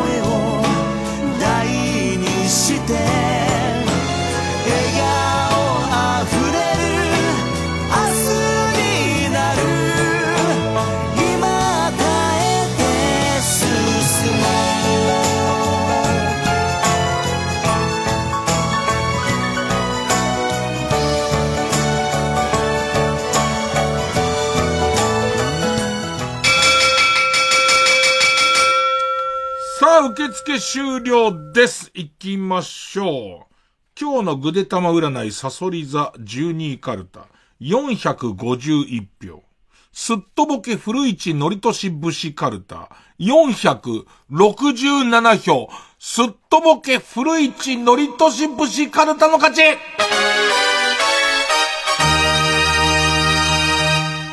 僅差はやっぱり高校の強さ出たかな俺もソーミーのシャンタンシャンタンのところで相当持ってかれてんだけど。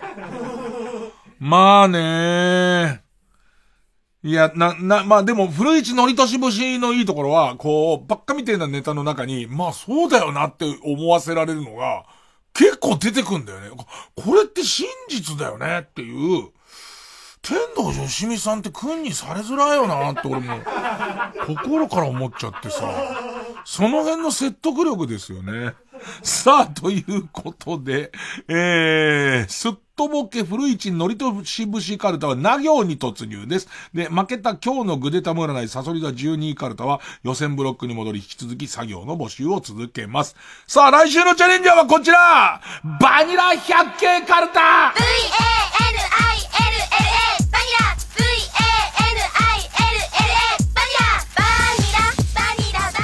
47週ぶり。すっかり忘れてた。っていうか忘れてた間に、バニラトラックを見なくなってるよね。全然バニラトラック走ってないんだよね。さあ、えー、ということで例のあの、トラックの走ってる風景を書いてくださいということで、魔行でございます。えー、想像してくださいね。久しぶりに。頭の中に脳内にバニラトラックを走らせてください。ま、えー、ペンネームチンポ向けなくていいから君に振り向いてほしい。ま、幕内優勝した野呂佳代が、バニラトラックに乗って優勝パレード中。えー、ペンネーム、釧路ダンディ、ミ、ミート君がバッファローマンにバラバラにされたパーツのうち、チンコだけを屋根の上に乗せて、走り去るバニラトラック。えー、ペンネーム八五郎、ム、ムンクの叫びに書かれている男が耳を塞いでいるのは、バニラトラックの曲が耳から離れないから、う わーっていう、うわーえー、ということで、次回の対戦カード、すっとぼけ古市のりとしぶしカルタ、な行バーサス、バニラ百景カルタ、魔行です。月曜日、一流ミュージカル深夜の博士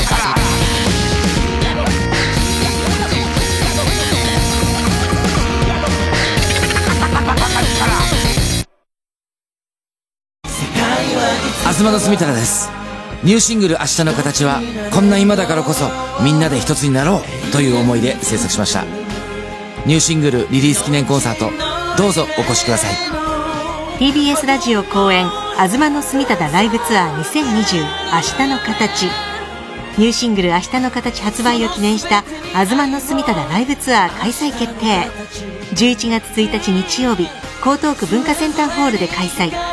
チケットは各プレイガイドで絶賛販売中。お問い合わせは03-5114-7444ネクストロードまで。毎週金曜夜12時からのマイナビラフターナイトでは今注目の若手芸人を紹介しています。ゴジラとメカゴジラだ バカダブルパチンコマイナビラフターナイトは毎週金曜夜12時から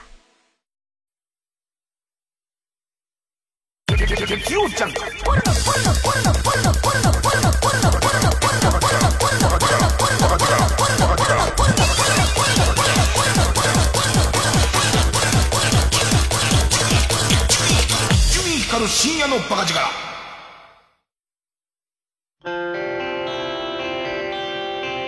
ここでシーズゴーンのオレンジをお聴きください。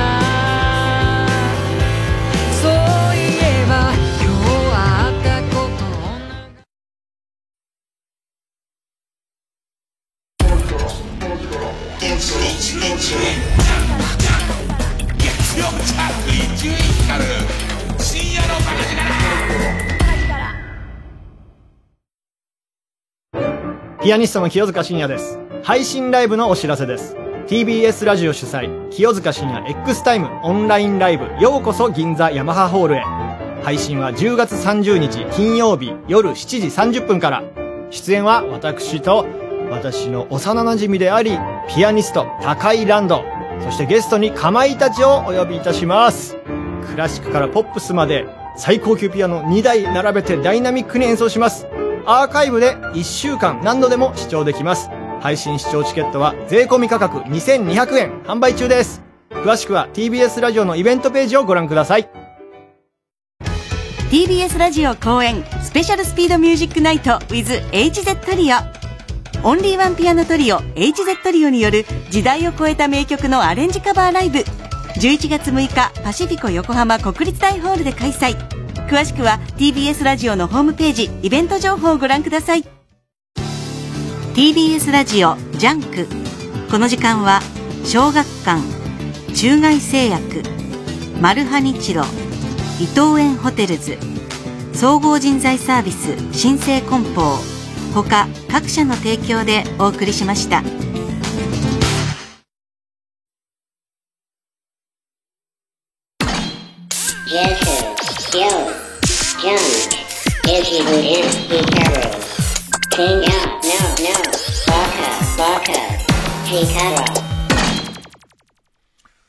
さあ、じゃあ、ちょっと時間が許す限り少し面白い言っときますかね。えー、リック・カペラ、ペンネームリック・カペラ。ボル塾の4人目の人。そう、なんか、3級かなんかだっけ？で、ずっとボル塾、俺たち見た時から3人だけど、実は4人いるっていう。ボル塾の4人目の人、ボル塾の人気がぐんぐん上がっているために、勝手に期待されて活動するタイミングが難しいと思う。本当だねボル塾の4人目の人、なんとなく綺麗な人を想像してるんだけど、ね、なんか本当だ。えー、それからお笑いもんだとペンネームウエストサンセットシティ。先日母から最近テレビでよく見る芸人さんの名前が思い出せない。角刈りの太った子とマッチョの子のコンビで、だって、合う。すげえ面白いね、もうね。えー。なんかコーンフレークとかモナカとかやってる。それやったらって話になっちゃうもんね。それやったらミルクボーイちゃうかなっていう話になってるけどね。えー、また旬のもので言うと、北あかりの目覚め。エイトが紅白決まったら、なんか俺まだだな、なんかちょっとと聞こえた、聞こえてきた、もう物覚えが悪いせいもあって、まだなんかよくあんま歌詞が、が、がっぱ、がっばーなっていう感じ。ね。ドルチェアンド、なんかそれはバニラ、バニラの感じになっちゃうんだよな。ドルチェアンドガッバーナの感じ来てる。相当来てるよ。相当来てるよ、これ。ねえ、えー、エイトが紅白決まったら、香水のサビのドルチェガッバーナを商品名 NG の NHK でどう乗り切るのかニュースになっていたが、それ以前に歌い始めから LINE、ああ、というアプリ名が歌詞として入ってるので、まずそちらをクリアしなければいけない。もう今はどうなのかね昔で言う緑の中を走り抜けていくみたいのってやってんだって、昔は CM ソングだっていうだけで、紅白ってか NHK かけないとかやってたからね。で、それがもう、ほぼほぼ何かのタイアップがついてるからっていう。ね、えー、ペンネームマイペース。えー、彼女から隠れながら家に来た元カノとこっそりやっちゃう系 AV の元カノ役と彼女役のギャラの差を知りたいって別に。最後まで別にしない。で、あの人は何なの？逆に言うと。その、彼女の役の、彼女も最後しますっていうパターンもあるけど、しないパターンのやつなんじゃん。の、あの人は、何ね、何の、謎すごい多いわ。あ俺寝る寝る、寝るよ。だって寝ないと。うんこついちゃうもん。うんこがついちゃう。後ろシティの金子学です。明日は大義です。11月24日から27日までザ・高円寺2で後ろシティ単独ライブ出来たてのバランスを開催します今年の見どころは例年以上に小道具にこだわったコントがあったりしますので、皆さん楽しみにしててください。はい、そして今年もオール新作になっておりますので、その辺も楽しみに見てください。そして今回はライブ配信も行います。ライブ配信チケットは絶賛販売中。詳しくは TBS ラジオイベントページをご覧ください。毎週水曜深夜0時から放送中、後ろシティ星のギガボディも聞いてね。俺たちがコメディアンだ! 90.5MHz TBS ラジオ。月曜午後9時30分より放送中。かまいたちの「ヘイタクシー」番組グッズは絶賛販売中。信じてください !3 時です